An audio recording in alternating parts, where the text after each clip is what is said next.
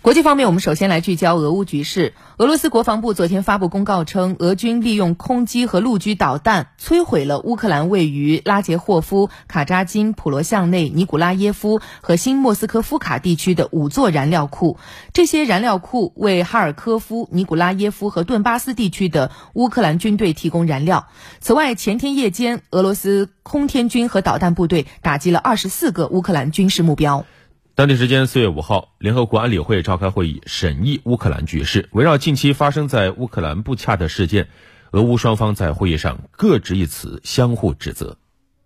在当天的安理会会议上，线上参会的乌克兰总统泽连斯基指责俄罗斯对布恰平民犯下暴行，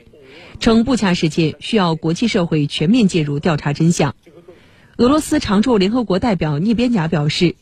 俄罗斯每天都在做出人道主义努力，相反是乌克兰方面蓄意阻挠。聂边贾说，乌克兰的极端分子利用平民作为人盾，却将他们的遇害归咎于俄罗斯军队。近日，乌克兰媒体播出据称是在基辅市西北部郊区布恰镇拍摄的视频，称俄军在占领当地期间杀害了数百名平民。俄罗斯驳斥乌克兰方面的指控。称乌克兰公布的所谓照片和视频材料都是演的。联合国秘书长古特雷斯当天在发言中呼吁对布恰事件进行独立调查。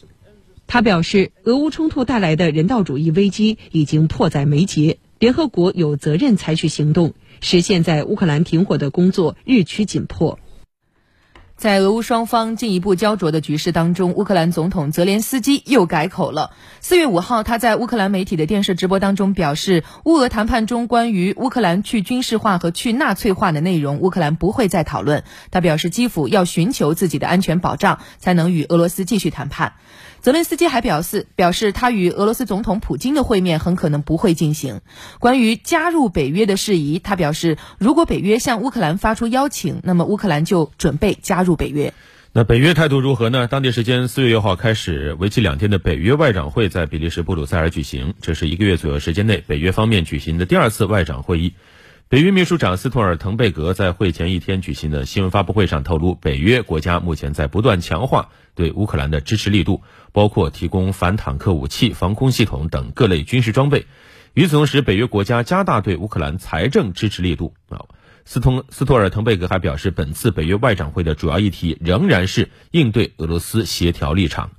那么，目前北约内部对乌克兰的加入一直存在分歧，外界预计乌克兰加入。仪式不会成为本次北约外长会关注的重点，各方也难以对此达成共识。我们还关注到，根据美国当地媒体四月五号的报道，美国国防部一名官员在四月四号的时候表示，美国将向乌克兰提供新一批武器装备，其中包括。毒刺防空导弹和标枪反坦克导弹以及无人机系统，这些武器装备是美国国防部于四月一号宣布向乌克兰提供价值三亿美元的额外安全支持的一部分。